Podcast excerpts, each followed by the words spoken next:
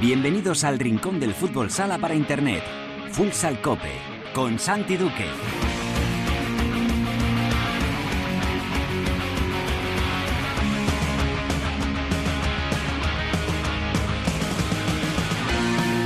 Hola, ¿qué tal? Bienvenidos a Futsal Cope, la casa del fútbol sala, en cope.es. Hoy alcanzamos el programa número 345, es el vigésimo quinto capítulo de la décima temporada en este espacio reservado a todos los amantes de este deporte. Ya lo sabes, nuestro rinconcito exclusivo para hablar sin mirar el reloj de fútbol sala. El Barça se alzó con su quinta Copa de España al imponerse en la final a Valdepeñas por 3 a 4 y haber dejado en el camino a Osasuna en los cuartos de final y al Pozo Murcia en las semifinales. Los vinateros, pese a la derrota, fueron muy protagonistas, eliminaron a Jaén en los cuartos de final y eliminaron a Movistar Inter y además su afición, la Marea Azul, una de las sensaciones de esta Copa de España de Málaga 2020. Vamos a hablar en unos momentos con uno de los grandes triunfadores de este fin de semana andaluz, con Andreu Plaza, el técnico del Barça. En la tertulia analizaremos lo ocurrido en esta Copa de Málaga y vamos a mirar también al regreso de la Liga Nacional de Fútbol Sala con la sombra del coronavirus por todos los rincones de nuestro país, sobre todo en la Comunidad de Madrid, en Vitoria y también en La Rioja. Eh, acaba de confirmar hace unos minutos la Real Federación Española de Fútbol que todos los partidos van a ser a puerta cerrada, a puerta cerrada, pabellones sin público estarán eh, en los partidos que estaba previsto que se televisaran, estarán las teles oficiales, pero la fiesta de este fin de semana, el regreso de la Liga Nacional, jornada número 24, va a ser a puerta cerrada. Vamos a hablar de todo esto, de la Copa, de la Liga y del miedo del coronavirus, con la ayuda de Neus Pachón, nuestra compañera de la pelota no se mancha, con Óscar García y con Álvada.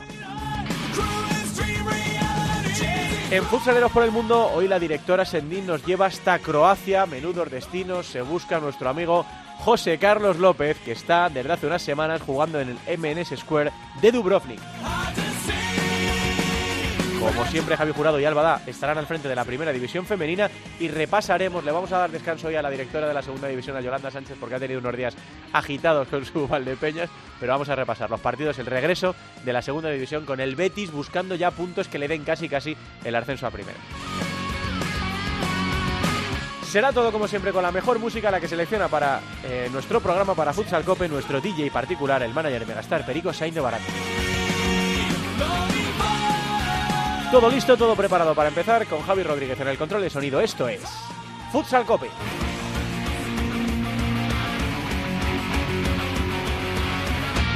Yo te dediqué una de Romeo, a ver si empezamos la aventura. Sé que tú sufres de deseo, haciendo todo eso se cura. Si a la calle yo salgo y te veo con tu tumbao, no quiero ser exagerado. Pero me tienes a loca,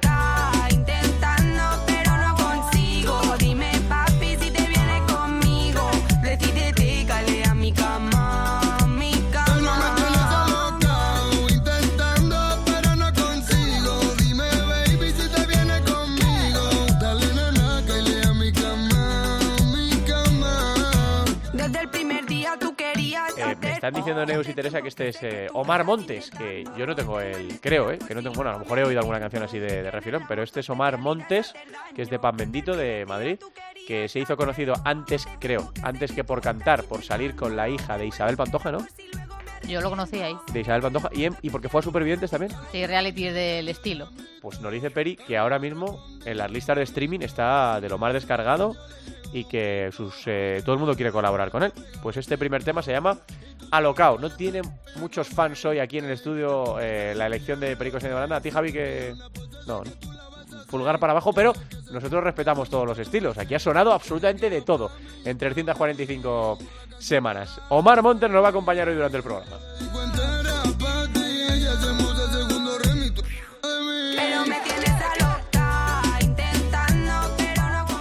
Alocada, bastante alocada ha sido la Copa de España porque había un equipo, eh, Viña Valle y Valdepeñas, que debutaba que en el primer partido dejó en el camino a Jaén dos Copas de España, 2015-2018. Eh, en las semifinales dejó en el camino a Inter, tuvo que remontar además, una jugada polémica, con el empate a uno le señalan un penalti a favor a Movistar Inter que tuvo que ser revisado por el soporte tecnológico, manos de buitre, eh, la señala, marca Borja, todo parecía cuesta abajo ya para, para el equipo madrileño, pero Valdepeñas, eh, que no se rindió con un Edu Imperial y con Kainan, remontó el partido y terminó ganando 2-3. Valdepeñas seguía los pasos de Jaén de 2015 porque debutaba en la competición y quería ganar en la final al Barça, pero esta vez el Barça no se lo permitió. Un, Barça, un Barça en un estado de, de madurez eh, estupendo que eh, da la sensación de que maneja muy bien los partidos, de que cuando tiene que pisar más el acelerador lo, lo hace. Terminó ganando con mucha solvencia, a pesar de que tuvo que, que remontar el 1-0 inicial de Valdepeñas y suma su quinta Copa de España, revalidando el título de la pasada temporada. Hablamos ya con uno de los artífices del triunfo, su entrenador Andreu Plaza. Hola, mister, ¿qué tal? Muy buenas tardes. Buenas tardes. Enhorabuena por ese, por ese triunfo y por la, la quinta Copa de España, Andreu.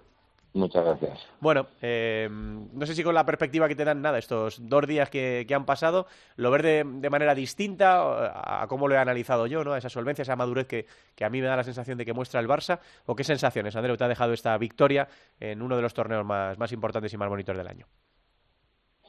Bueno, para, para no engañar a nadie, ¿no? Creo que nos ha, nos ha costado mucho, eh, no podemos eh, pensar que, que, que, va a ser en, otros, en, otras competiciones que todavía faltan. Creo que eh, venimos diciendo hace tiempo, ¿no? Esto está bastante más igualado. Creo que hoy día a un partido cualquiera puede ganar, cualquiera de los que se presentan a una competición como esta.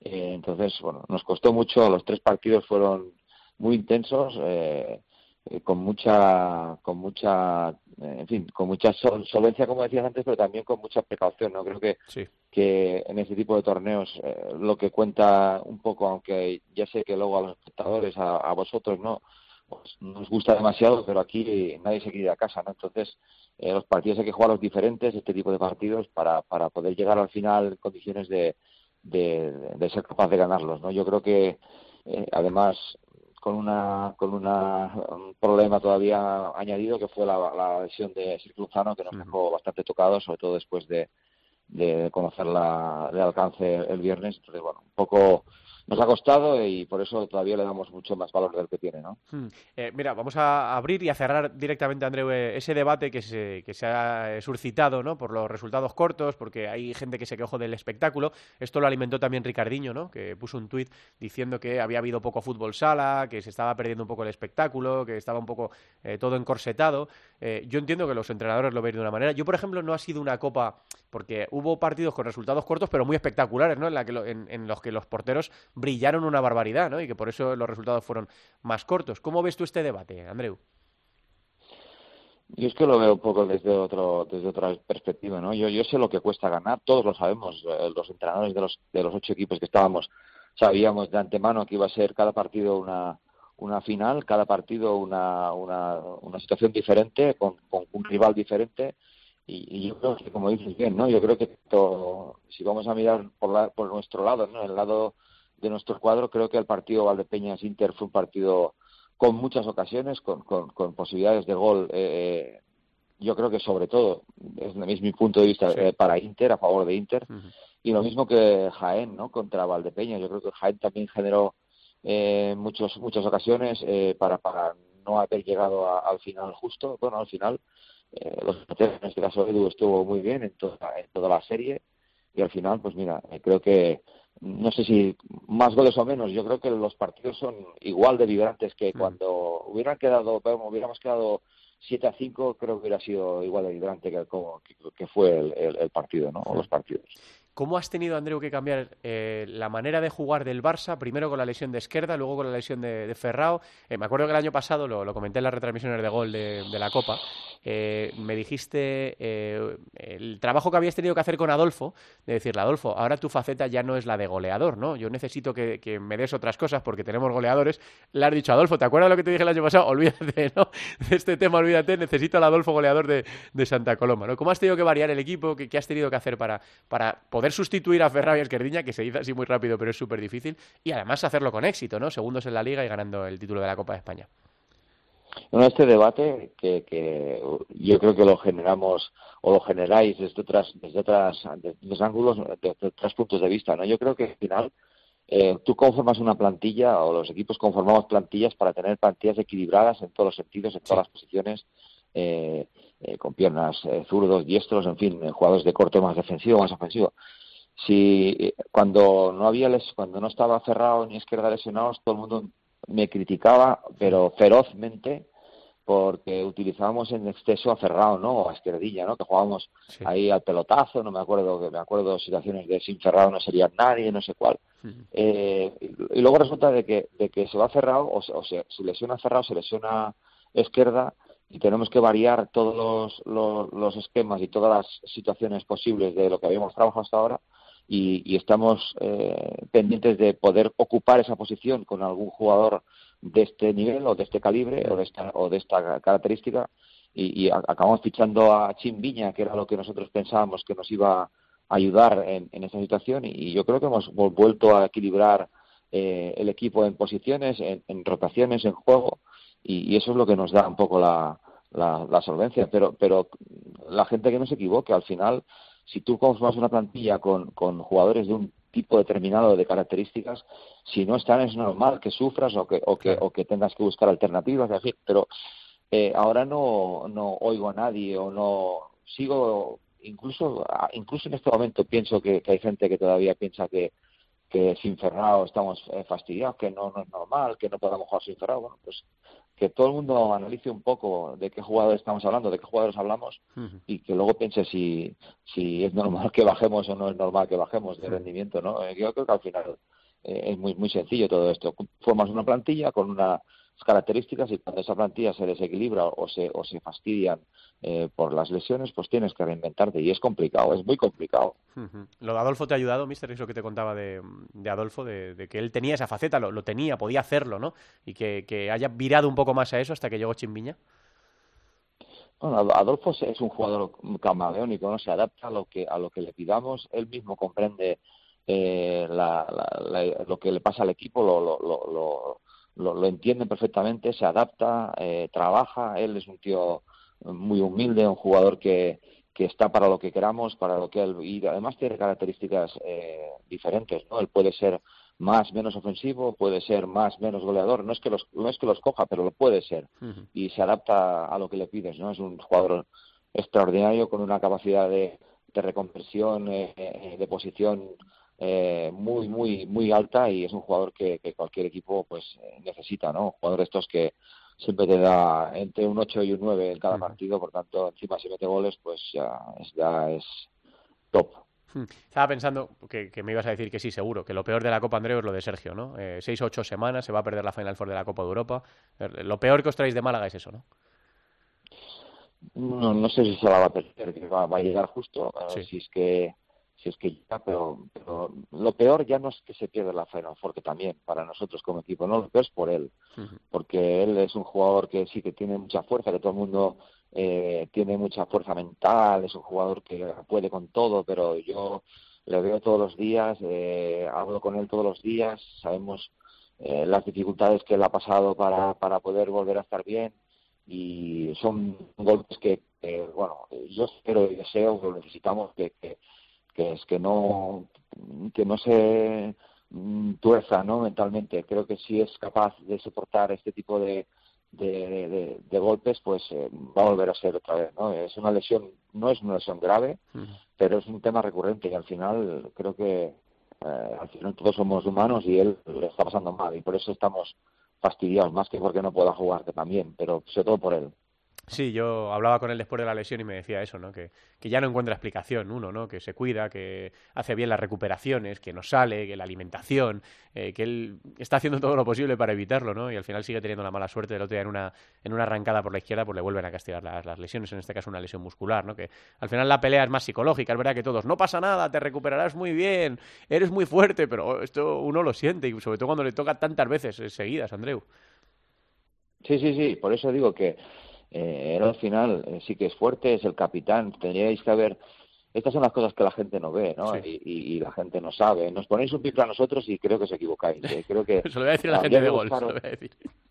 ¿Eh? Que se lo voy a No, decir a la gente de gol, que repartimos micros Creo que ahí. habría que buscar, que, creo que había que, comprender lo que significa un vestuario de este tipo, ¿no? Un vestuario que está obligado a ganar siempre, a ganar todos los partidos, a, a no poder permitirse ni un solo resbalón porque si tienes un resbalón te van a crucificar por todos los lados, ¿no? Ya no solo la prensa, sino, en fin, que cómo, pues, cómo es posible con esta plantilla, que no sé cuál, con que vaya entrenador, que no sé qué, que yo entrenaría a este equipo con Ferrar, en fin, estas cosas no que se dicen, ¿no? Pero tenéis que haber oído a Diego, a, perdona, a Sergio en la media parte del pozo cuando él no, no ya no pudo jugar ese partido, teníais que haberlo oído eh, eh, hablar y, y- y cómo se dirigió a, a, a los compañeros, ¿no? Con una fuerza absolutamente extraordinaria, con una capacidad de motivación extraordinaria que casi me dejó a mí sin hablar, ¿no? Y perdíamos 1-0 a la media parte. Creo que estas cosas eh, son mucho más que analizar eh, cosas que a veces eh, nos, nos pasamos por alto.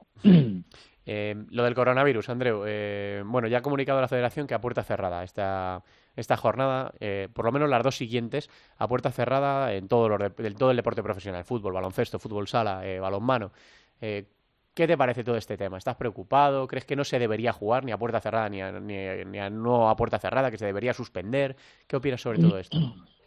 Vamos a ver, yo, yo me acabas de, de hacer una pregunta que, que, que cuando me, han- me lo han comunicado esta mañana Sí. eh, y estaba viendo ya cómo iba todo el tema del deporte profesional y amateur y todo el tema del coronavirus, Sí. eh, creo que estoy de acuerdo en, los- en, la, en la mayoría de, de cosas de cosas que he oído, sobre todo en que esto es adulterar la competición. O sea, yo no digo en absoluto que, que no haya que hacerlo. O sea, yo creo que por el bien de todos, por la salud, está claro, las decisiones que se tomen, bienvenidas sean para ayudar a, a que no se propague más el tema, ¿no? Pero desvirtúa la competición totalmente. O sea, vamos a ver, no es lo mismo jugar un partido. Eh, voy a poner un ejemplo, la semana que viene, Valdepeñas Inter, con gente que es incente Claro. sobre todo para el equipo local. Es decir, es que no es lo mismo. No es lo mismo para nosotros o para Osasuna jugar contra nosotros con el Anaita lleno que vacío. O sea, no, yo creo que, lo- que, es mucho más, eh, se desvirtúa todo. Es decir, por ejemplo, el Barça de fútbol el, el miércoles contra el Nápoles, te estás jugando una millonada, te estás jugando una cantidad de, de cosas. Tienes que remontar, un- o sea, tienes que ganar un partido sin gente. Es, es adulterar, porque el partido de ida no se jugó sin gente.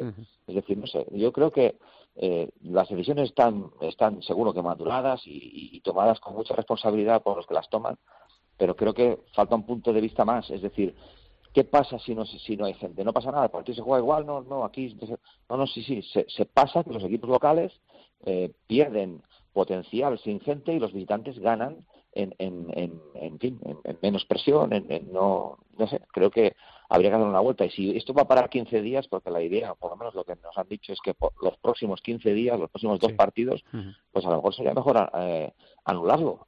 Mm, O sea, y luego jugaríamos entre semana cuando fuera, da igual. Si tenemos que alargar 10 días o 15 de la competición, la alargamos, pero yo creo que se desvirtúa un poco. No sé, es mi punto de vista, ¿eh? Tampoco sí, sí. le da mucho No, tiempo yo a estoy bastante de analizarlo. acuerdo y con los jugadores que, que he hablado, pues igual, ya no solo por porque se desvirtúa evidentemente, porque hay una desventaja clara para algunos equipos por un, por un sorteo un poco macabro, ¿no? que es la evolución de una, de una enfermedad, sino que vosotros corréis riesgo también, eh, porque También. vosotros os podéis infectar perfectamente, eh, incluso los jugadores con más posibilidades, ¿no? Porque por el sudor, por los gritos, por lo que sea, por sangre, por lo que sea dentro Claro. de la pista, ¿no? Eh, ¿Qué pasa? Que los jugadores, los- el cuerpo técnico, los médicos, eh, la gente que abre el pabellón, eh, la cámara de televisión no son, no, no- no son personas, no, no, no pueden contagiarse, sé. o sea, no tiene mucho sentido, ¿no? A lo mejor se llega a un acuerdo y que, sobre todo, que no haya contacto. Ahora no haber- puede haber contacto, porque, o- con guantes o con mascarillas, porque claro, si no al final, o que- Sí, sí, ya sí. no que no nos demos las manos en el pasamanos, sino Sí, que sí. bueno, que no, que no te toque, porque si te toca es falta o, o que Sí, te sí. puedes morir, ¿no? Yo no sé. Por eso te Eh, por mí, por mí, yo creo que si, si hay que tomar una decisión, hay que tomarla, como dices tú, para todos. Y mira, 15 días o, o, o dar los partidos a todos por empatados, yo qué sé. Eh, no sé. Por mí, si se, si se, si se anulara la Final Four o se retrasara un mes, estaría muy contento, ya te lo digo ahora. no estaría mal, no te vendría mal, no te vendría mal. Eh, ¿Cómo está Ferrao, eh, mister? Que yo me acuerdo que nada más producirse la, la lesión, todo el mundo dijo, nada, se le, se le acabó la temporada. Luego hubo alguno que dijo, bueno, a lo mejor para los playoffs, y luego ya salió él y dijo, ¿qué playoffs? Si yo quiero estar en la Final Four, en la Final Four de la Copa de Europa. ¿Cómo vale? ¿Tienes que atar para que no salga a la pista? ¿Cómo va la recuperación? No, tenemos a, a todo el cuerpo médico y a todos los cuerpos y a todo el cuerpo de fisios y de, y de recuperadores en tratamiento psicológico porque el hombre está desmadrado, está desatado. Quiere trabajar 15 horas al día, 17 horas al día, es una locura. El hombre va eh, a un ritmo y a una tiene una capacidad de sufrimiento de trabajo que, que, que, y, y de vitalidad y de ganas de jugar que yo, yo ya no digo nada. Pi- Pienso que yo pienso que puede llegar, puede llegar adelantando un mes cualquier previsión eh, más razonable, de, de saludable o, o- o- o médica y, y no, no sé, no sé, ahora mismo no lo sé. Creo que podemos tener alguna esperanza de que llegue. Bueno, pues eh, vamos a ver qué pasa con, con todo. De momento eh, hay jornada en Liza, vosotros tenéis el derby eh, este, este fin de semana contra Industria Santa Coloma, que está en franca mejoría, e incluso que parece haber salido de- del problema de- del descenso, porque ahora mismo está a 10 puntos, eh, con unas jornadas estupendas, coincidiendo un poco también con la llegada de, del mito de la leyenda de Javi Rodríguez. Así que bueno, vamos a ver qué, qué ocurre con la jornada, si se disputa finalmente o no. Eh, ahora mismo la AFE, eh, futbolista de primera y segunda división, ha pedido la suspensión. Ha dicho que, eh, que nada de jugar a puerta cerrada y ha pedido la suspensión. Y me imagino que la Asociación de Jugadores de Fútbol Sala irá por términos parecidos. Así que bueno, Andreu, vamos a ver qué es lo que pasa. Como no depende ni de ti ni de mí, pues vamos a esperar acontecimientos, a ver si hay jornada o no, o no hay jornada. Lo que ya nos puede quitar nadie es la Copa de España. Así que enhorabuena por el, por el título, es el segundo de la temporada con la Supercopa y a seguir trabajando. Andreu, un abrazo grande. Muchas gracias, un abrazo para vosotros. El entrenador del Barça, Andreu Plaza, que siempre eh, atiende la llamada de la cadena Copa y además siempre dice cosas. Y ando con una rubia, eh, con los ojos de colores. Y con una morena, es que tiene tres cargadores. Ando con una rubia con los ojos de colores y con una morena con tres cargadores. Una pelirroja para la bolsa de valores y con una morena con tres cargadores. Ando con una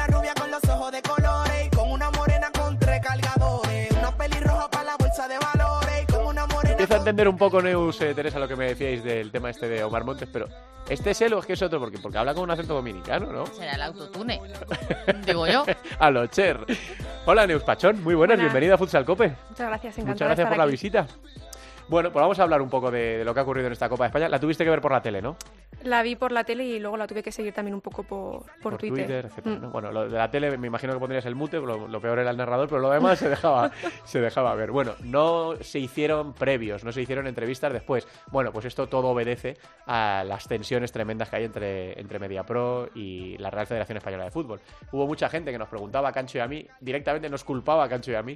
Eh, bueno, yo entiendo que nosotros éramos ni siquiera los que salíamos, ¿no? Los que hablábamos, pero al final nosotros somos dos soldados, ¿no? Hacemos lo que se nos pide, nos dicen a una hora de empezar y nosotros estamos a esa hora para empezar y nos dicen a una hora de despedir y estamos a esa hora para, para despedir. Yo, bueno, pues le pediría a la gente que valorase que se dieron los siete partidos eh, de manera íntegra, que creo que, se hizo un buen trabajo, que Nacho Torrico estaba in situ, eh, que se puede hacer mejor, evidentemente se puede hacer mejor, pero que atraviesan eh, dos entes eh, gigantescos como son MediaPro y la Real Federación Federal de Fútbol, una situación muy complicada y que afortunadamente se pudo dar el torneo y más o menos, sobre todo lo que la gente no se enteró. Y a mí eso me es suficiente, ¿no? Que, fuéramos capaces de superar algunas dificultades que se produjeron, que fueron gordas y que no se trasladase a, la pantalla. Así que bueno, al que le valga la explicación le valdrá, al que no le valga seguro que no le valdría de, ninguna manera. Así que bueno, eh, dicho eso, no, tengo mucho más que añadir al, al respecto de una Copa de España que fue la primera de la eh, Real Federación Española de, de Fútbol eh, y que tuvo como protagonista a Valdepeñas. Eh, no ganó la Copa. Eh, no ganó el título de la Copa, pero fue eh, la alegría durante los cuatro días de, por su afición, por, por el equipo, por lo que transmitió, por su manera de, de hacer las cosas, de entender el, el fútbol sala. Incluso se daba la sensación cuando no estaban que el pabellón se quedaba vacío, ¿no? que se quedaba sin alma, como ocurría con Jaén hace unas temporadas, dos aficiones brutales que se enfrentaron además en, en cuartos de final, con fair play absoluto. Eh, fue una fiesta de- del fútbol sala, que el debutante, el ascendido la pasada campaña, Valdepeñas, estuviera a punto, ¿no? le mirara los ojitos al Barça durante muchos minutos, le fuera ganando en la primera parte y hasta el final lo peleó con ese hat-trick de Chino, aunque ya no tuviera opciones cuando quedaban segundos. Bueno, eh, uno de los artífices de este milagro de, de Valdepeñas se llama Luis Palencia. eh, en 2002 eh, creó este equipo, en 2002, eh, eh, lo fue ascendiendo de categoría en categoría y ha llegado a, a la primera división, a jugar una Copa de España y a pelear por el título de la Copa de España. Hola, Luis, ¿qué tal? Muy buenas tardes. Hola, buenas tardes. Muy bien, muchas gracias. ¿Cómo tienes el cuerpo? Han pasado ya un par de días.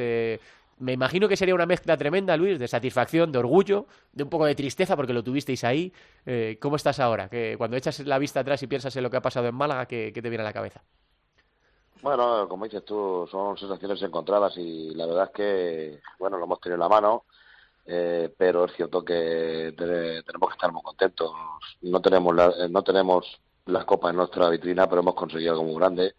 Que es unir a un pueblo, pues que apoyando a un club, en este caso el nuestro, una población muy pequeña con 30.000 habitantes y que tengamos en Málaga 6 o 7.000 personas apoyándonos allí, pues a mí como presidente de este club pues es una satisfacción muy grande. Mm, el desplazamiento masivo, ¿no? Decía Cancho en la, en la retransmisión de la final, decía Cancho, si es Valdepeñas tiene que quedar muy poquita gente, porque prácticamente ha ido todo el mundo. ¿Cuánta gente, Luis, estimáis que estuvo en la final? Porque Yolanda, tu directora de comunicación, me decía, 5.000, 6.000, es difícil de saber. ¿Cuánta gente creéis que al final estuvieron en el Carpena? Sí, yo creo que es cierto que aproximadamente sería 5 o 6 mil personas seguro. Eh, es una, un- un- bueno, es una marea que había allí Sí, sí, azulona. Yo la verdad es que pocas veces viajo en el autobús eh, acompañando al equipo cuando llegan a los pabellones, pero en estos tres partidos sí lo quería acompañar y la verdad es que es una sensación las llegadas al pabellón y cuando me bajaba del autobús me he ido con los aficionados porque además yo soy una persona que me gusta estar con el Sí. aficionado también y ir agradeciéndoselo a ellos porque la verdad es que ha sido espectacular lo que han, lo que han hecho. Mm, En, en la fiesta, en el pabellón había 5 o 6 mil. En la fiesta de ayer está to- toda la ciudad, eh, Luis. El, el recibimiento que le hicisteis a, a- que, que le hizo la ciudad al equipo, en ese escenario, en ese reconocimiento individual, ahí sí que estaba todo el mundo, ¿no? No, no faltaba nadie. Pues, pues la verdad es que sí, la gente a lo mejor dirá, pero ¿qué celebran si han quedado subcampeones? Bueno, Pues celebramos esto, celebramos esto que la verdad es que es muy grande, que llevamos dos años en primera división, que somos un club muy humilde y que hemos conseguido, pues bueno, eh, primero clasificarnos para esta competición, con lo difícil que es, con todos los grandes equipos que hay en esta mejor liga del mundo y que y que hemos llegado, hemos pasado una, una ronda con, con- eliminando a uno de los mejores equipos también, como es Jaén, que es su competición, sí. con una gran afición también y sobre todo en las semifinales, pues bueno, eh, el- eliminando a un, a un todopoderoso como es el Inter y, y una final que, que la verdad es que un primer tiempo que hicimos muy muy bien, que yo creo que además eh, que eh, fuimos superiores a- al Barça y una segunda parte que bueno la verdad es que el Barça tiene tiene tanto que que, nos, que, que, que- que- que al final era muy difícil aguantar esos 40 minutos Sí. y a pesar de que de que eh, eh, estábamos siempre muy asediados por parte de ellos en la segunda parte pues bueno tuvimos también nuestras opciones y bueno pero al final hay que darle enhorabuena al Barcelona porque porque es un tiendo campeón también Mm, Luis, cuando en 2002 Pilar y tú fundáis Viñalbal y Valdepeñas, eh, bueno, me imagino que te voy a preguntar si te hubieras imaginado llegar hasta aquí. Me imagino que no. eh, a una final de No, Copa España, no. poder ganarla. Eh, cuéntanos un poco la evolución del equipo, cómo, cómo se ha ido forjando este Viñalbal y Valdepeñas que la gente conoce hoy, que llena un pabellón precioso de los más bonitos de, toda la primera división, que, que arrastra a todo el mundo. El otro día ya sabes cómo era, ¿no? Pasó con Jaén hace eh, cinco años. Los que no eran del Barça iban con Viñalbal y no el, resto del país. Habéis ganado la simpatía de todo el mundo. Sí, yo ayer lo decía, que, que si la marea azulona antes eran de un pueblo, yo creo que ahora es de un país, porque la verdad es que hemos recibido mensajes de, toda- de todos sitios. Entonces creo que la marea ahora mismo es mucho mayor, igual que le pasó en su época a Jaén. Bueno, pues nuestra historia es muy sencilla. Nosotros, yo en aquella época, en el 2002, era presidente de la liga local de aquí de Valdepeñas. Dejé de jugar al fútbol sala por una serie de circunstancias y por tiempo, y bueno, me metí en la, en la liga local y bueno, y al final cre- creamos un equipo pues para competir con los pueblos de aquí al lado en la última categoría y la cosa fue yendo tan, tan deprisa que prácticamente en cinco años nos metimos en cuatro o cinco años en segunda división, aunque solo estuvimos un año y eso es lo que nos hizo yo creo que esa, el, el descender ese año fue lo que nos hizo mucho más fuertes y querer y querer y querer querer seguir para adelante y a partir de ahí ha sido trabajo, tener siempre los pies en el suelo, ser muy humildes, eh, tener al jugador como un trabajador y como una persona que, que tiene que estar, a- que tenemos que estar siempre encima de él y apoyarle en todo momento. Y somos en ese aspecto, somos un club en el cual creo que nos, también nos hacemos querer y, y, y esa es nuestra historia. Y hemos llegado aquí a Primera División a base también de muchísimo esfuerzo, también con muchas ayudas, con mucho apoyo de toda la ciudad, de aficionados, de empresas, eh, apoyando en su medida cada uno lo que puede y, aquí estamos, eh, luchando cada día pues, por, por crecer y por y aprender. Y cada año, pues para nosotros, estemos donde estemos, pues es un, un día más de aprendizaje y un año más de aprendizaje para, para ir creciendo en este deporte. Mm, Y ya la última, no te molesto más, Luis. La gente ahora se pregunta, ¿y hasta dónde? ¿No? Porque claro, Viñalbali, ya sabes cómo es esto, ¿no? Cuando Córdoba ganó los dos primeros partidos, todo el mundo dijo, bueno, pero se deshinchará. Y bueno, lógicamente al final terminó deshinchándose y ahora está peleando por la permanencia. Eh, vosotros ya teníais vuestro segundo año en primera división, con una plantilla muy buena, haciendo muy, muy bien las cosas, consiguiendo, por ejemplo, el fichaje de Edu, ¿no? Que al, primer, al principio la gente diría, bueno, un chaval de 23 años que no ha jugado en Osasuna Magna y ahora mismo es eh, de los mejores porteros de la categoría y todo el mundo está fijándose en él, ¿no? Eh, ah, y sois terceros y todo el mundo estaba esperando, bueno, pero Valdepeñas terminará pagando el esfuerzo, eh, terminará desplomándose un poco y sois terceros, ¿no? Y ya estamos en la jornada número 24, o sea, estas cosas no son, no son casualidad. ¿Hasta dónde Viña el Bali? ¿Qué sueños tienes eh, cercanos de, de poder hacer con este equipo? Bueno, yo- el primer objetivo ahora que tenemos, ahora ya es cierto que ya hemos terminado la Copa, eh, muy contentos, pero ahora hay que seguir adelante. Quedan siete jornadas de liga y esperemos que creo que lo tenemos en la mano. O sea, sería eh, no sería un- es cierto que tenemos ya el playoff prácticamente en dos puntos. Sí. Estamos clasificados, pues, en- pues tenerlo matemáticamente, ver quién nos toca y, y yo estoy casi seguro que ahora mismo no sé qué siete equipos entren con nosotros en los playoffs pero estoy seguro que ahora mismo seremos uno de los equipos que No menos quiere ver los rivales No quiere ver nadie. sí. porque saben que nuestro pabellón es un sitio muy complicado de ganar y que y que es difícil, pero también somos conscientes de que vamos a competir con los mejores y para Sí. Será muy difícil pasar incluso la primera ronda, aunque tengamos el factor cancha, pero eh, veníamos a la Copa también eh, a ver si pasábamos una ronda, hacerlo lo mejor posible, hacer un papel digno y hemos sido capaces de llegar a una final. Pues vamos a ver, vamos a trabajar por hacerlo lo mejor posible y, y llegar lo, lo más lejos posible. Y me quedaba una, Luis. eh, ha comunicado la federación que puerta cerrada. Eh, es, es durísimo, ¿no? Para, para vosotros que recibís a Movistar Inter, que venís de, eh, de este partidazo tremendo, de, de jugar la copa, de vuestra afición. Eh, hablaba Andreu Plaza ahora con nosotros, el entrenador del Barça, decía que él preferiría que suspendieran los partidos, no que se, fuesen a, se pusieran a puerta cerrada, que esto desvirtúa la, la competición, que, que, que perjudica a algunos equipos, por ejemplo a vosotros, claramente. ¿Cómo ves todo este, todo este caso? Pues mira, si lo hizo Andrés Plaza, que es un señor del fútbol sala y un entendido, yo sigo pensando lo mismo. Yo creo que aquí al, al- sobre todo el que perjudicamos es al aficionado y, y bueno, y sobre todo al deporte en sí. Y los jugadores yo creo que no es bonito.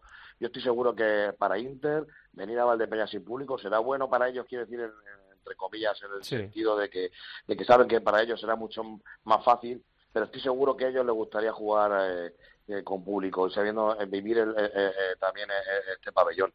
Igual que para mí, pues es cuando te dicen que un jugador, el mejor jugador del equipo contrario, Sí. para los que vivimos el deporte, queremos que esté, Que esté en el equipo, estén los buenos, porque para ti, para nosotros es mucho más meritorio cuando le ganas un equipo cuando están todos los buenos que cuando no. Y para que al final el aficionado también quiere ver, eh, yo no me imagino un Inter sin venir sin Ricardiño. Claro.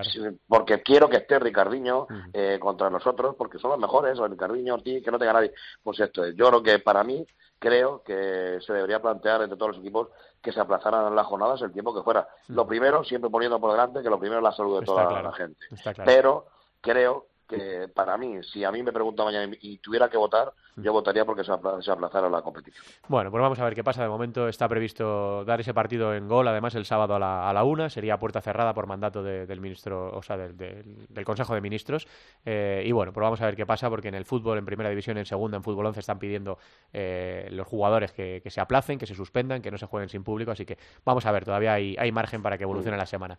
Luis, que muchísimas gracias por atendernos. Que enhorabuena Pilar y a ti por, por ese sueño que tuvisteis en 2002 y lo que estáis, eh, la, la felicidad que, que- habéis conseguido eh, contagiar, transmitir a, a tanta gente, ya no solo a vuestros 30.000 soldados azules, sino a mucha gente que os admiramos desde, desde fuera y a seguir soñando, a ver hasta dónde está el techo de este Valdepeñas, que ahora mismo es imposible de saber. Un abrazo muy grande, Luis. Nada, muchas gracias a vosotros por el apoyo siempre. Luis Palencia es el eh, presidente, el creador, el dueño, el CEO, se diría ahora entre los modernos de este Viñalbal y Valdepeñas. Bueno, Neus, Teresa, eh, un primer vistazo de esta Copa de España de Málaga 2020, eh, con el título para el Barça, con la sensación de Valdepeñas, con tropezones, ¿no? Como el de Inter, con disgustos como los de Osasuna, que ya no solo pierde, sino que parece que el equipo se desintegra, ahora se comunica su adiós. Eh, ¿qué, qué sensación te ha dejado, abuela Pluma, esta, esta Copa de Málaga? Pues muy buenas sensaciones, creo que es una de las más igualadas que, he podido ver.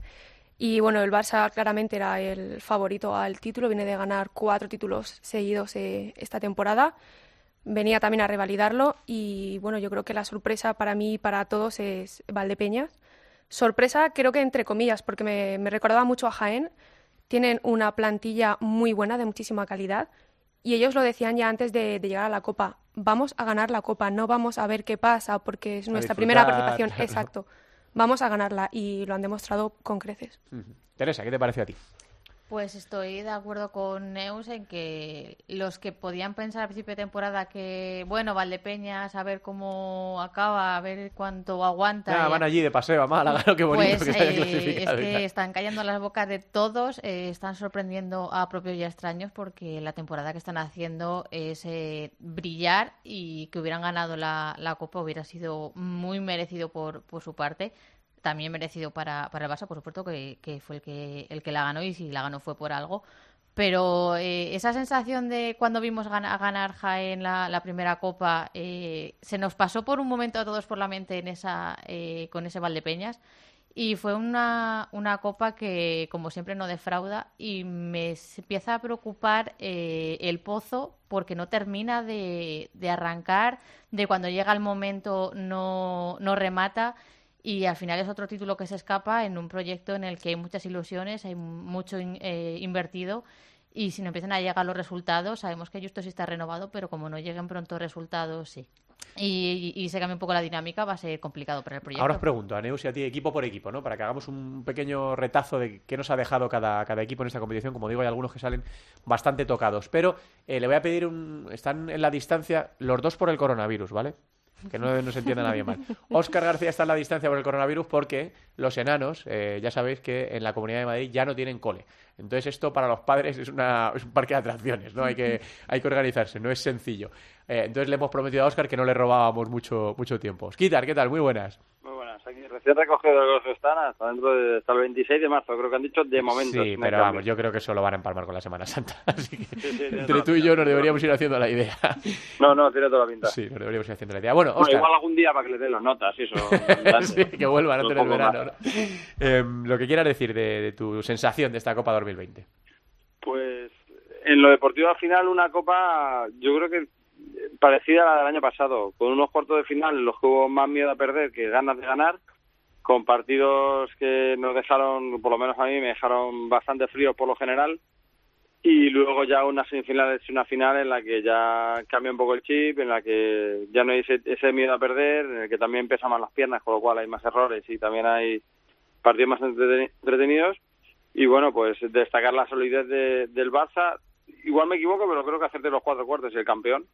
Eh, un Barça sólido que con la confianza de que le da el, haber ganado los títulos. Y le pregunté a Andreu Plaza que posiblemente ese mismo partido hace dos o tres años el Barça pues no lo hubiera ganado, no lo hubiera sacado con la solvencia que, sacó la final. Y eso se le ha dado el, el ganar los títulos. Un Valdepeña que ha estado espectacular, que ha sido el animador de la Copa, que, que dentro de unos años, pues sí, recordaremos, aparecerá que el Barça ha ganado la Copa, pero en la memoria de todos estará que esa fue la, la Copa del Valdepeñas. Y luego, pues como ha hecho Teresa, un poco la decepción del Pozo, que parece que, le cuesta arrancar, y la del Movistar Inter, que siempre estamos diciendo que esta temporada iba a arrancar y barrancas, que parecía que no brillaba, pero que los resultados eran buenos, y que ha perdido ya esta copa, ha perdido la Copa del Rey y le queda ya solo una bala para no vacío esta temporada, que es la de la Liga, que, que no es nada fácil. Hmm, ¿Algo que quieras decir de, de la Copa, de la Real Federación Española de Fútbol, Óscar? Eh, de fuera de lo deportivo, de la organización, de, de qué sensación has tenido tú que llevas tantas copas? Bien, yo creo que, que, o sea, que estuvo bien organizada. Al final la federación pues tiene mucho músculo, tiene mucha gente. Yo creo que, que estuvo bien, el, el ambiente bien. Siempre hay cosas que, que pulir. Esas cosas que, que la Liga Nacional de Fútbol Sala pues ha organizado durante tantos años y que tiene eh, más controladas, que al final pues son detallitos, pero yo creo que que en general estuvo bien organizado, hubo buen ambiente, quizá hasta en según qué partidos está mejor ambiente del que esperaba, también siempre beneficia que, que haya una afición como, como la de Valdepeñas, que arrastre mucha gente y que haya ese ambientazo y bueno, salvo algunos detalles puntuales, yo creo que en general la organización bastante bien. El tema catering, ¿no? Los detalles puntuales dices el, el tema catering. Sí, no, que bueno. nosotros tenemos esa pedrada en todos los eventos donde va Óscar. Óscar, ¿qué tal el catering? Mándanos fotos, ¿no? Sí, sí, no, so- son, son cosas, al final son detalles. eh, eh, no sé de quién es eh, la decisión de que los partidos solo tengan dos horas entre uno y otro, pero al final es, es poco espacio. Eh, por ejemplo, el show antes de la final eh, está muy bien que venga gente a cantar, pero yo creo que se pierde el no ver a los jugadores calentando sobre la pista, que tengan que calentar en la, en la pista auxiliar. Eh, Yo creo que son más bien detalles más que más que otra cosa, pero vamos, sí, son cosas que imagino que con el rodar de, de, los, de las competiciones pues eh, se van cogiendo y eso, por ejemplo, la Liga de Fútbol Sala, que lleva muchos años organizando esto, pues sí me lo tenía muy cuidado. Osquitar, que mucho ánimo, ¿eh? Que yo creo que llegaremos vivos al 26 de marzo y ya veremos cómo nos organizamos. Muy, muy lejos, muy lejos se ve, muy Sí, lejos sí, se ve, sí. pero bueno. Venga, un Ahí abrazo vamos. grande, Oscar. Un abrazo. Y por coronavirus, eh, por prudencia, ¿eh? está también Albada, porque me decía Alba, he venido de la Copa con la tos habitual, la fonía, el cansancio, el dolor de cuerpo. Dice, en condiciones normales diría que es eh, la resaca de la Copa de Málaga, pero ya no me fío eh, de ir a un centro de trabajo con cientos de personas eh, tosiendo. Ahora te, te puede mirar mal todo el mundo. Así que ha dicho Alba prudentemente que nos comentaba sus opiniones desde casa. Hola Albada, ¿qué tal? Muy buenas. Buenas tardes. Más bien porque igual toso y alguien me pega. Entonces digo, Sí, está la cosa complicada. Está la cosa No vaya complicada. a ser. Bueno, ¿qué, qué, qué dices tú de esta Copa de Málaga? Que esta vez la has vivido como, como aficionada, aunque muy cerca de, de, pues de Nacho Torrico, de- de- del resto de compañeros periodistas, comentando para D5 Radio. ¿Qué quiere decir, Alba? Bueno, la verdad es que suscribo 100% lo que ha dicho Oscar, ¿no? A nivel deportivo y a nivel extradeportivo. A nivel deportivo, pues bueno, los cuartos bastante planos, a nivel deportivo, mucha defensa, bueno, lo habitual en el fútbol sala últimamente, ¿no? Que es más defensa que ataque. Eh, doy gracias a que exista un equipo como Valdepeñas porque le dio un aire, ya no solo en la grada, que evidentemente fue espectacular lo que vivimos allí, sino Málaga, eh, te encontrabas con la gente por la calle, siempre de Valdepeñas, con las camisetas, animando. Era ese ambiente que nos gusta de la Copa, ¿no? De, de vivirlo, eh, de ver a las aficiones, disfrutar. Y, mm, y bueno, a nivel del Barça creo que hizo dos cosas muy buenas, que para mí fue lo que le hizo campeón, que fue saber sobreponerse al 0-1 tanto del Pozo como de Valdepeñas, eh, irse al descanso perdiendo, cambiar teclas, Andreu Plaza muy bien a nivel de toma de decisiones y bueno, pues le ha dado un nuevo título al Barça que nadie puede decirle nada, ¿no? Que siempre estábamos como cuestionando Sí. al Barça la nueva era, que si ahora este año que no está cerrado, que encima se lesiona a Sergio Lozano, que fue impresionante verlo llorar Sí, allí sí, sí, fue la, la peor Eh, imagen de la Copa.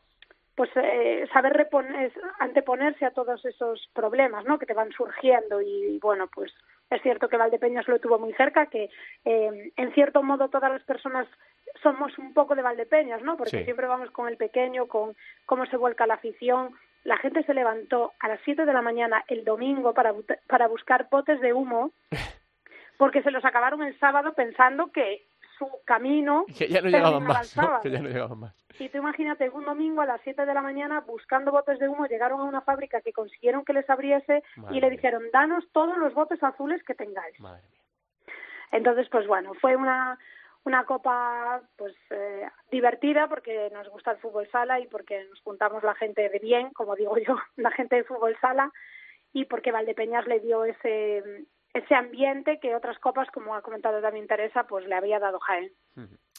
Bueno, pues nada, eh, Albada, que no sé, no tengo mucha idea de si vas a ir o no vas a ir a Valdepeñas este sábado. No lo tengo muy Pues claro. yo tampoco lo tengo muy claro, he hablado con Gol, Ujú. la retransmisión evidentemente sigue en pie, no, eso no hay ninguna duda, pero claro, con las restricciones que hay eh, no se sabe. Se supone que yo sí estoy dentro porque estoy dentro del personal Sí, de sí, está claro, sí, sí, producción. permiso tienes. Otra cosa es lo que decida Gol, ¿no? Claro, y, y otra cosa es lo que decida. Si vas a hacer las entrevistas con un megáfono, a, a- una Sí, pértiga. Hombre, no es por nada, pero si no hay público, pues igual lo puedo hacer a dos kilómetros porque me escucharán. Sí, sí, sí. Pero bueno, no, no sé. Nos lo ¿En qué tomamos a broma porque las cosas que dan miedo es más fácil reírse, ¿vale? Sí, Pero bueno, sí. evidentemente Hombre, estamos todos en evidentemente, esto. ¿no? Claro, evidentemente mi madre, yo que doy clase en la universidad, ya nos han cancelado las clases, pues mi madre me decía, pero no irás allí a entrevistar con los jugadores que no sé qué, yo, mamá, vengo de estar con 8.000 personas Es que cuatro días, es decir, si lo tengo, ya lo tengo. Bueno, pues nada, vamos a ver qué, qué sucede porque los clubes en principio no, o los jugadores no, no quieren jugar, los entrenadores creen que es adulterar, ya hemos oído lo que decía Andreu, he hablado con algún jugador más de otros clubes y no quieren jugar sin público, eh, se ven también afectados porque ellos también son seres humanos que pueden Es que infectarse. entiende que vale que no haya público, pero ellos van a estar en contacto unos con otros Claro, hombre, totalmente. Eh, ellos también van a correr un riesgo, igual que si voy yo Claro voy a sí. correr un riesgo. Eh, Claro es cierto que yo entendería que se juega o no se juega, pero también entiendo que cuando tú paralizas toda una competición es complicado. Yo es que creo que van a intentar, están en ello, ¿eh? que es seguir los pasos de Italia, que es paralizar el país 15 días, a ver qué pasa, a ver si consiguen eh, contener un poco un virus que va a toda velocidad. Les enseñaba antes a Neus y a Teresa el mapa este de la John Hopkins que os enseñaba la pasada semana. Sí. Eh, es que España, eh, bueno, ya ha superado a todos, menos a Italia, a Irán, a China y a Corea del Sur. España ayer estaba con 1.000 casos y hoy está con 1.646. En Madrid el domingo había 200 casos, ayer había 600 y ahora está rondando los 800. O sea, está completamente descontrolado, ¿no? Y hay que, han suspendido los colegios, o sea, están paralizando toda la actividad en el país. Eh, van a cerrar los restaurantes, van a cerrar los cines. Es que eh, el problema no es que eh, una persona como yo me contagie, ¿no? El problema es que yo contagie a una persona que realmente tenga problemas. No, y que la sanidad pública eh, Sí, está colapsada. claro, aunque no se vaya a morir mucha gente, porque Sí. efectivamente, gracias a Dios, el virus no es muy... tiene una tasa de mortalidad baja, pero, pero bueno. Bueno, Albita, pues que nada, que vamos hablando a ver si te veo o no te veo mal de peñas el, el próximo sábado. Si no, te, te hacemos hueco Cancho y yo en el estudio, ¿eh? Vale, perfecto. Vale, un beso, Alba, gracias. Venga, un besito, hasta luego. Mira, por seguir con esto, Neus, ¿qué, qué piensas de todo esto? Tú que vives en Bélgica, eh, ¿te da miedo? Eh, ¿Estás preocupada con este tema? ¿Entiendes que sea puerta cerrada? ¿Preferirías que fuese eh, que lo suspendieran? Yo creo que lo, lo suyo sería que se suspendiera, porque es como estamos hablando, los jugadores no dejan de ser personas que tienen contacto entre ellos. Igual que se prohíbe la entrada a la afición, pues también, también a ellos, a los entrenadores, a todas las personas que tengan que entrar en, en un partido. Yo personalmente sí tengo miedo porque no sé si voy a poder volver a, a casa a de Bélgica. momento sí. ¿Cuándo te vuelves? ¿Esta semana? Esta semana, sí. Bueno, en principio sí. Porque viendo cómo va todo conforme pasan las horas, Sí. eh, yo creo que sí, pero, pero bueno, la Bueno, que está Bélgica preocupada está- también es mi madre. No me extraña. Bélgica lo está controlando bastante bien. De momento Sí. son 200 casos, fíjate, 200 y pico, ¿no? En comparación con lo que está en España. Que Sí, pero es que Bélgica es un país muy pequeño. Sí. Entonces, si hacemos una comparación de Sí. habitantes con infectados, No, lo normal es que esto de repente vaya hacia Italia, hacia China, ¿no? Mm. Que de repente haya... eh, los expertos hablan eh, de dos semanas de pico, de aquí a dos semanas, y luego la llegada del buen tiempo, la contención, empiece a ralentizar un poco el crecimiento, pero sí, sí, sí que da miedo. ¿Tú qué dices, Teresa, de, de los partidos, del, del Yo si- coronavirus? y- Si me dijeran, ¿tú qué harías? Yo también abogaría por, por suspender. eh, paralizamos, al final es lo que hablamos. Un jugador, por ser jugador, no, no es que no esté en riesgo por, por contagiarse. Y aunque quites a 3.000 personas de un pabellón, con que haya una, ya, ya está el riesgo ahí. Y, yo, eh, yo también eh, apostaría por, por esa, esa suspensión, adaptar el calendario a lo que se pueda o, alargarlo un par de semanas más al final o meter alguna jornada entre semana, pero creo que, que sería la mejor solución. Venga, vamos con un flash rápido de cada equipo. Eh, habéis hablado un poquito de, Barça, de Pozo, pero venga, vamos, con una visión eh, un poco panorámica de cómo ha sido esta Copa para cada equipo. Del Barça, Neus, ¿qué dices? pues creo que se ha repuesto muy bien a los problemas que ha tenido en los partidos, sobre todo ante el Pozo y Valdepeñas, de empezar perdiendo. Ya lo dijo Andreu Plaza en rueda de prensa, ¿no? Que han tenido esa dinámica de empezar con la marcha un poco baja con respecto al resto de equipos, que quizá es la experiencia que tienen los jugadores, la calidad que tienen los jugadores, que saben que, que un partido es muy largo.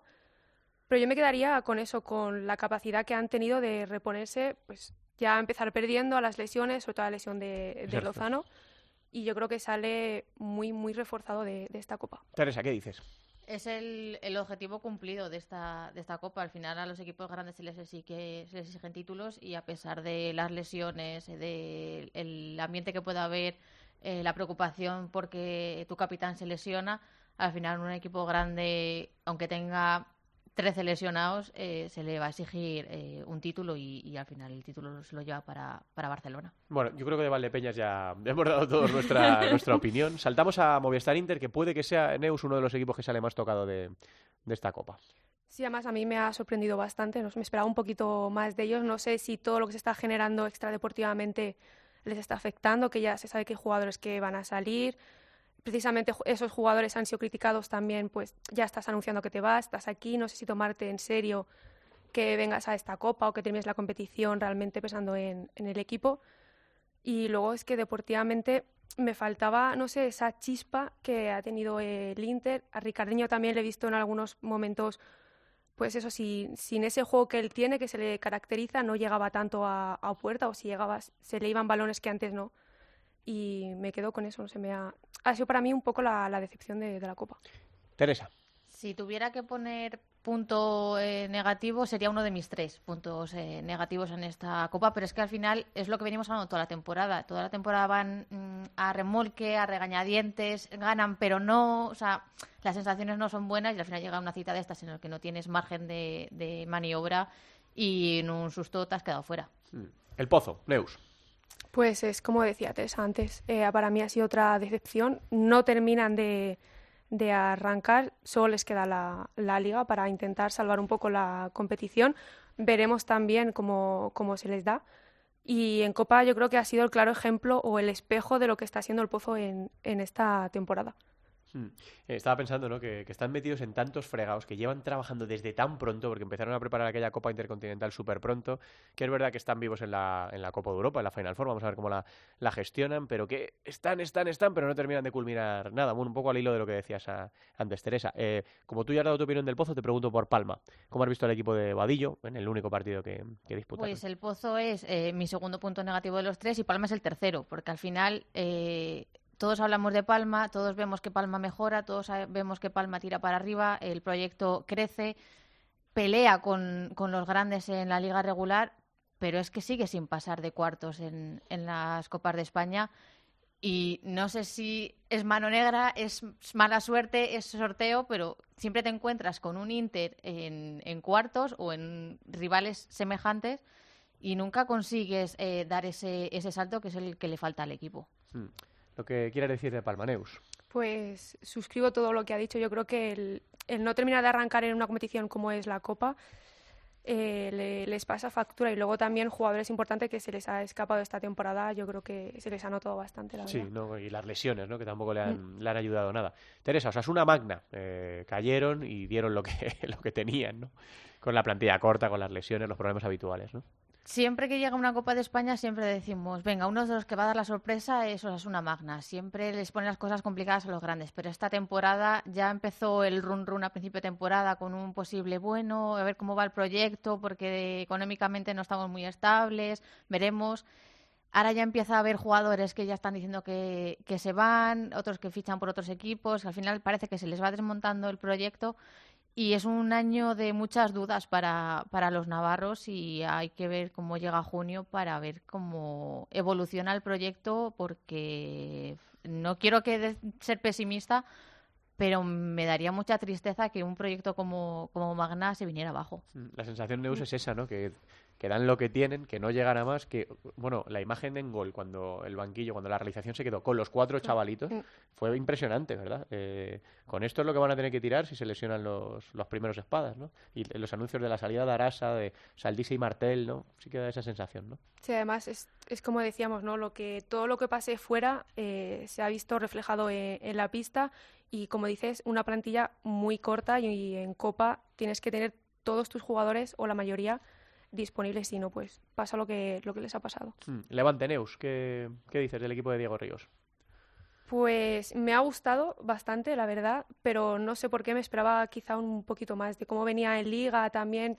Yo pensaba, bueno, vendrán reforzados por los partidos que, que han hecho, como sacaron ese partido ante Valdepeñas, pero no sé, creo que para mí, para mí, o bajo mi opinión, les falta todavía algo para terminar de, de dar ese, ese subidón. Y competir, ¿no, Teresa, en, estas, en estas competencias que son tan complicadas como la Copa, ¿no? Le falta la madurez, la madurez que puede tener, aunque sea corta, eh, un Jaén, la madurez de un Magna, que llegan a estas competiciones tan cortitas y, y sin tanto margen como puede tener una liga, que, que si no tienes esa, esa experiencia, si no la has trabajado, si no estás eh, curtido en la batalla, como decimos muchas veces, eh, pues se te hacen un poco cuesta arriba por mucha ilusión que le, que le pongas. Y el último Jaén, chicas, ¿qué queréis decir de- del dos veces ganador de la Copa que se vio sorprendido por Valdepeñas en los cuartos? Pues para mí era un partido muy igualado, por lo que comentábamos antes, dos equipos más o menos con una historia, entre comillas, eh, parecida, la que consiguió Jaén, la que estaba consiguiendo Valdepeñas. Y precisamente porque Jaén era un experto en estas copas, le daba como uno de los favoritos, por lo menos a llegar a semifinales o una final, intentar hacer algo, pero eh, no Se pudo ser, se Edu, chocó, ¿no? efectivamente, se chocaron con un gran Edu y con un Valdepeñas que venía por todas. Teresa. Son años eh, de transición, que suelo llamar yo de, Jaén, que de repente hacen una muy buena temporada, te ganan una Copa de España, eh, pelean con los grandes y, y parece que, mm, espérate tú, que no caiga algo más. Luego tienen un año más así de transición, más flojito, que, que no están tan acertados y luego vuelven a, a engancharse. Así que yo creo que este año está siendo un poquito más ese de transición para volver a montar otro proyecto y que el año que viene eh, apunte para arriba, pero claro, mm, son proyectos que por mucho que tengan sus años de transición, o se asientan en, en los puestos de arriba o al final eh, la estabilidad de- del club, del equipo, eh, se hace peligrosa. Y ya lo último, que, que os estoy exprimiendo mucho hoy en la, en la tertulia. Solemos elegir, Neus, el partido que más nos apetece ver de la, de la jornada, eh, de esta jornada número 24 que viene. Le recordamos a todo el mundo, eh, vuelve la liga. El viernes Fútbol Emotion Zaragoza, eh, Pescado Rubén Burela, menudo partido por la zona baja. Y Servi Grup Peñíscola Osasuna Magna. El sábado Viñalbal y Valdepeñas Inter, Oparrulo Ferrol Córdoba, El Pozo Murcia Levante, Jaén Paraíso Palma Futsal, Aspil eh, Jimbi Cartagena y Barça Industrias Santa Coloma. ¿Cuál es el que más te apetece, Neus, a, a priori de esta jornada número 24? Pues a priori por lo que hay en juego el Zaragoza contra el Burela, creo que ahí está toda la liga en juego. Hmm, Por la parte baja es, ¿no? Es la Es madre del cordero, sí. sí, en este caso. ¿Tú qué dices, Teresa? Eh, me gusta también ese que dice Neus y veremos al final si, si se juega a puerta cerrada o si se aplaza. Puerta cerrada seguro eso. Ya, pero me Sí. refiero al, al que Al se pueda ¿no? suspender o no, porque ese Valdepeñas Inter que Se nos ya- puede caer el alma a los pies viendo el Virgen de la Cabeza ya, vacío, ¿verdad? ya nos apetecía por, por ver el ambiente y lo complicado que se les hace a los equipos grandes pisar ese, esa cancha, verlo vacío, encima después de la Copa, con la Sí, gente sí, tan enganchada, que encima te viene un Inter, que casi es el partido que estás esperando toda la temporada.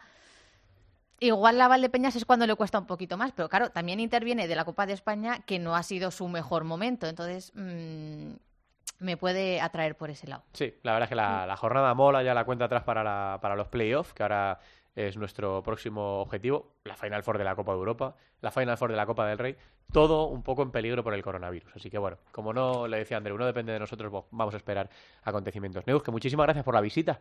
Eh, muchas gracias a Que vosotros vaya por bien el llamarme. viaje de vuelta Muchas gracias. y que lo puedas seguir desde la distancia. Desde Bélgica puedes más o menos seguir los partidos. Sí, y- desde me pongo gol y todos los fines de semana cuando hay partido puedo, sí. Bueno, pues eh, que gracias por la visita, que esta es tu casa y cuando tú quieras, ¿vale? Muchísimas gracias. Que nos vamos de viaje, Teresa, ¿no? De momento, de nos dejan, así que de momento vamos.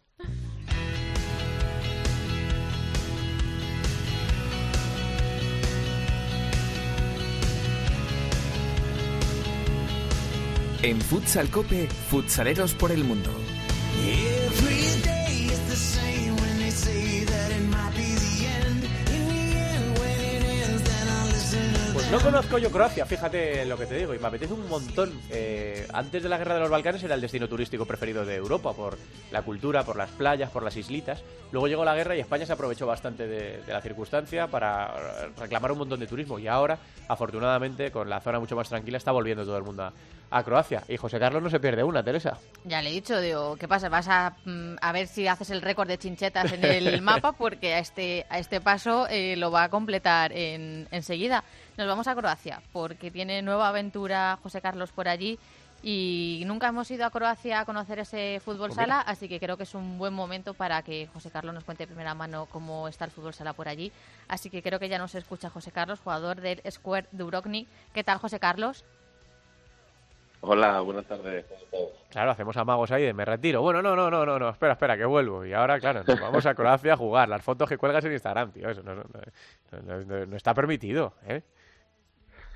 Bueno, pues al final, Santi, donde te va llevando un poco Claro la que sí, vida, ¿no? claro que sí. Esta, esta vida del deportista, pues que es un poco inestable muchas veces y no sabes dónde te vaya a llevar. Y mira, pues quién me diría a mí hace unos cuantos años que, que iba a estar ahora aquí jugando en Croacia, que ya, ya, ya unos cuantos países, que bueno, el año pasado estuve ahí por unos asuntos ahí sin jugar, o sea, pues bueno, está la vida que te da un poco de sorpresas, pero bueno, pues nada, disfrutar un poquito de, de lo que queda de, de esta carrera. ¿Cómo surge un poco la, aventura de irte a Croacia? Porque estabas en Francia, de Francia eh, decides a- eh, aparcar esa aventura y de repente eh, nos anuncias que te vas a Croacia.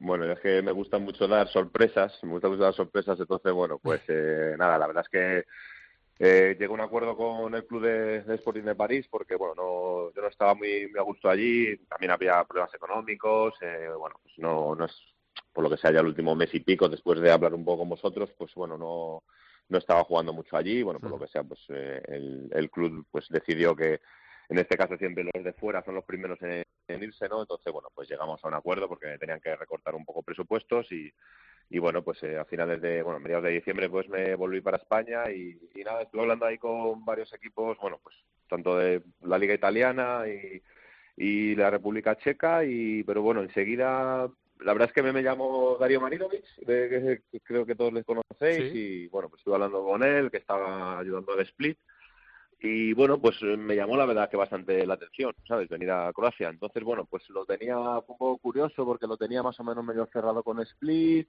me iba a venir ya la segunda semana de enero para acá y, y bueno, al final pues eh, antes de venir esa semana que tenía ya casi todo preparado, se truncó un poco la cosa y me llamaron de aquí, de Dubrovnik, ¿sabes? Un poco todo carambola, lo tenía ya todo más o menos ahí preparado para ir Split y mira, pues la verdad es que surgió la opción esta y sinceramente pues mucho mejor y, y bueno pues eso justo a mediados de, de enero ya me vine para acá y, y bueno pues eso la- las cosas de- del deportista y las cosas de fútbol sala que a veces tienen estas estas eh, curiosidades ¿Qué te has encontrado en Croacia en cuanto al fútbol sala?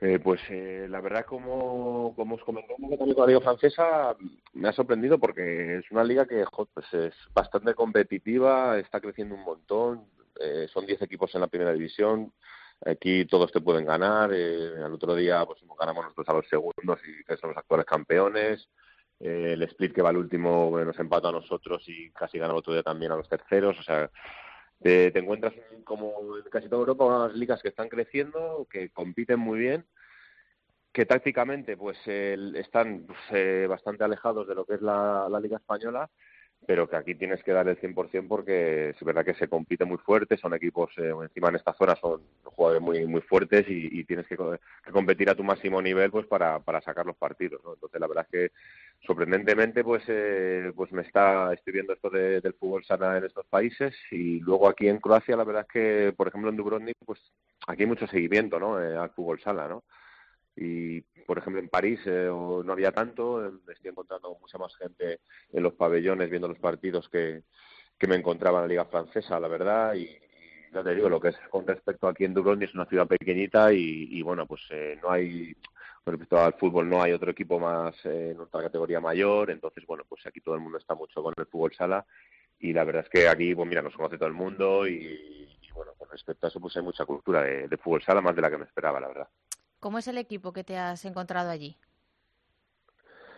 Pues mira, el equipo es un equipo que, que lleva como 3, 4 años intentando subir un poco el nivel, un equipo, como digo yo, muy familiar, todos los, eh, muy diferente aquí, ¿no? Casi todos los compañeros aquí croatas eh, tienen su trabajo, pues eh, empiezan a trabajar ahora todos aquí en abril, desde abril hasta hasta septiembre, octubre, que es la temporada alta, aquí con el turismo, pues todos trabajan en sus, bueno, pues eh, sus apartamentos para alquilar a los turistas, eh, otros son guías, otros tienen restaurantes, entonces, bueno, eh, luego el fútbol sala, eh, aparte, tienen su, su pequeño sueldo de fútbol sala, pero la mayoría trabajan de, de abril a octubre, ¿no?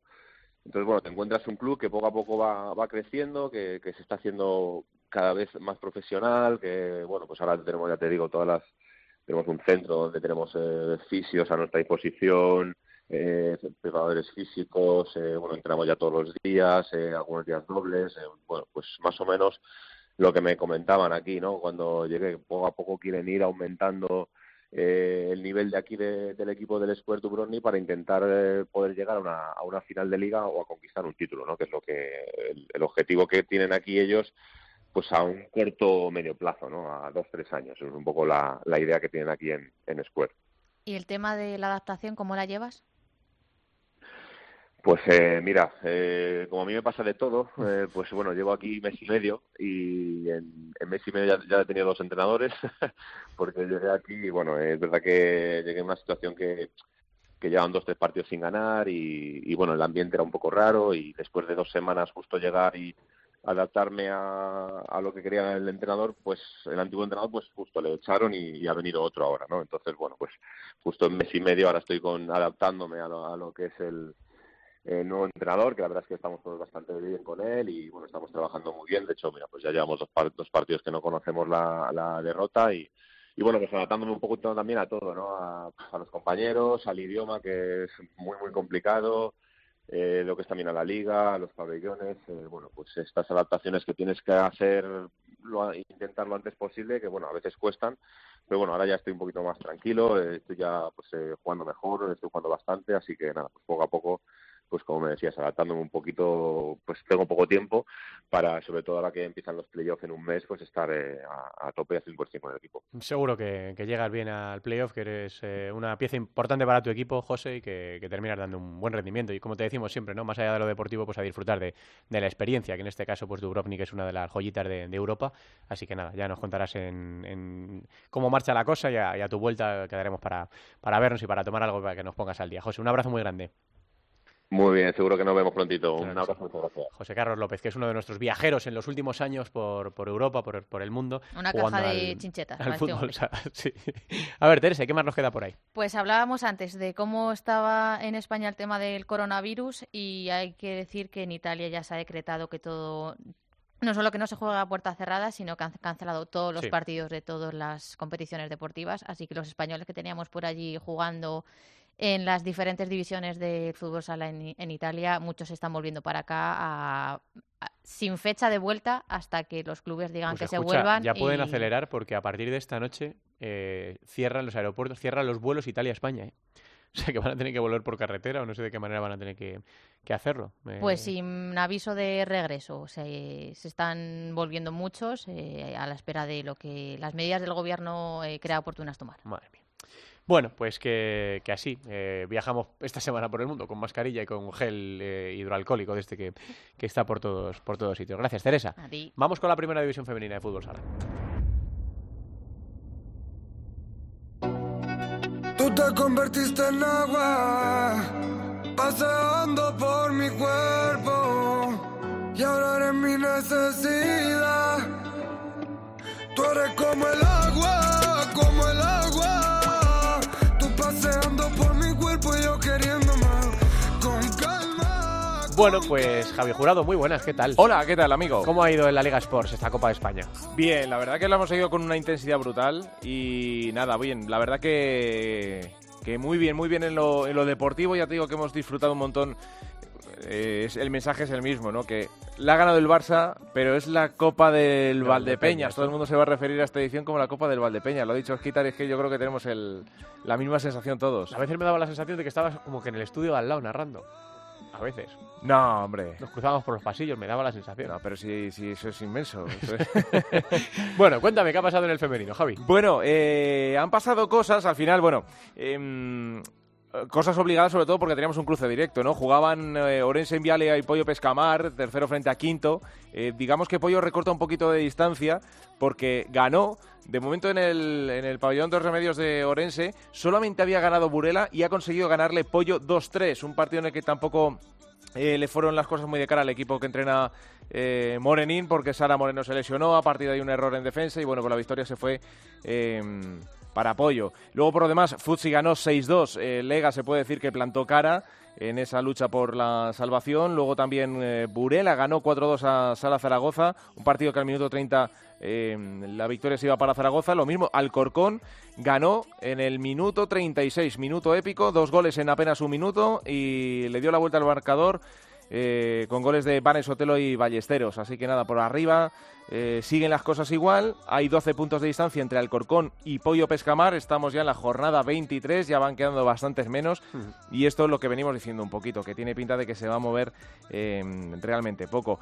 Eh, este próximo fin de semana vamos a tener otra vez de nuevo jornada de liga. Móstoles, Pollo Pescamar, Majadahonda, Bilbo, Ciudades Burgas, Ucamel Pozo Murcia, Leganés, Universidad de Alicante, Chaló, Galacán, Futsi, eh, colista frente a primero, Roldán frente a Peñas Plugues, a la Zaragoza, Alcorcón y Burela a Orense. Y luego también quedarnos también con esa nota positiva que el fútbol sala eh, lo ha querido también recalcar y darle una oportunidad a jugadoras internacionales como Noé, como Lucía, como Irene o como Ame, que estuvieron junto a Claudia Pons ese domingo en la previa de la final, esa reivindicación a favor de, de la mujer. Claudia Pons muy atenta también a todos los partidos, la hemos Sí, visto sí, con Fede eh, en la sí, grada sí. junto a Fede Vidal, el seleccionador de la- del equipo masculino, o sea que... Disfrutando de, Sí, señor. de esta Copa de España. Así que también ha tenido su protagonismo en, en Málaga, como no. Y bueno, y en la liga, que lo he dicho, siguen, seguimos restando jornadas y las cosas empiezan a estar bastante definidas.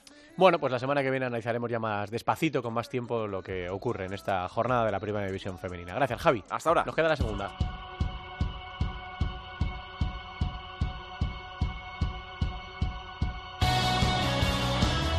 Pues eso, que tenemos a la directora de comunicación de Valdepeñas y directora de la sección de segunda división en Futsal Cope recuperándose después de las emociones de ese subcampeonato de su equipo. Así que nada, simplemente recordar que no hubo jornada en segunda división, que vuelve eh, la división de plata con la número 24, el viernes a las 9 Santiago Futsal Barça B, el sábado a la una y media Bisóquera Antequera Rivar Futsal, Irefranc Elche Software del Sol Mengíbar, Noia Portus Apóstol y Azulejos Moncayo Colo Colo a las 6, a las 6 también Solista Lavera Ciudad de Móstoles, eh, Real Betis Futsal y Unión África Ceutí, cuidado con Juanito que van enfilados hacia la primera división, 6 y cuarto Manzanares, Bisonte de Castellón y a las 7 el Nítida Alcira, el Pozo Ciudad de Murcia. Ya digo que ahora mismo la batalla en la segunda división está un poco concentrada en si alguien es capaz de eh, poner alguna piedra en el camino del Betis. Le saca 5 puntos a Antequera eh, y 7 a Solista Lavera. Se deshincha un poco Manzanares, que ha estado peleando ahí con el Betis, está también a 7 puntos. Y de Frank Elche es el que cierra ahora mismo el playoff de ascenso, quinto, con 40 y con 7 de renta ya sobre Ciudad de Móstoles. La segunda está preciosa por abajo. Eh, Rival Futsal un poco descolgado con 13, pero cuidado, porque luego viene Azulejo, el Moncayo, Colo Colo y Santiago Futsal, eh, los dos en descenso con 22. Bisonte de Castellón tiene eh, 25 puntos y es decimotercero. Unión África Ceutí 26 puntos y es duodécimo. Por ahí va a andar la cosa de la salvación de la permanencia en, en la segunda división. Así que la, la, semana que viene ya tendremos de vuelta a Yolanda Sánchez. Estamos terminando, Javi. Le pesa a quien le pese, yo me voy a buscar lo mío. Ahora quieren que me apague, pero siempre estoy prendido si te duele el corazón. Pues tengo que decir que no me suena ninguna de Omar Montes, así que no he tenido yo el gusto de conocerle o de cruzarme en su, en su camino. Pero oye, dice Peri que está petándolo con el streaming y que hay un montón de gente escuchando y nosotros respetamos aquí el gusto musical de, de todo el mundo. Faltaría más, ¿eh? A ver, Javi. Bueno, pues que ha sido el programa post-Copa, post-Copa de España 2020, ya escrita en la historia con el triunfo del Barcelona, con la eh, actuación brutal de Valdepeña, con los tropiezos de Movistar Inter o del Pozo o de otros equipos que quizá no han rendido al nivel que muchos esperaban. Nos centramos ya en la liga, eh, nos quedamos con la incertidumbre del coronavirus, pero sea lo que sea, pase lo que pase, lo contaremos aquí el miércoles que viene. Gracias por estar ahí, un abrazo, hasta luego. Y somos lo que ves, no te lo voy a negar. Antes de que pase hambre, yo me pongo a menear. Yo nunca cambié, mi vida cambió. Yo me lo busqué y solo me llegó. Estoy buscando dinero, mucho money para gastar. Si mi gente está en la calle,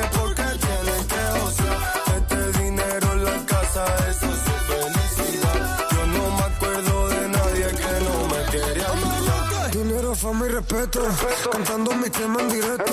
Miles de fans en los conciertos, de barrio sale talento. Soy VIP en la sala, antes me negaba la entrada. Mira lo que hace la fama, tú cambió y yo no cambié nada. Nuestro correo electrónico futsalcope.cope.es En Facebook, futsalcope. Y en Twitter, arroba futsalcope. A todos los míos los ayudé y ahora música voy regalando. Estoy buscando dinero, mucho money para gastar. Si mi gente está en la calle, porque tienen que gozar. Este dinero en la casa, eso es felicidad. Yo no me acuerdo de nadie que no me quiere ayudar. Teníamos vacía la cartera y ahora la mamá llena su nevera. Las hemos pasado a canastera pa' que la música no dé su quela. Y ahora ya estamos pegados y ahora no somos mangantes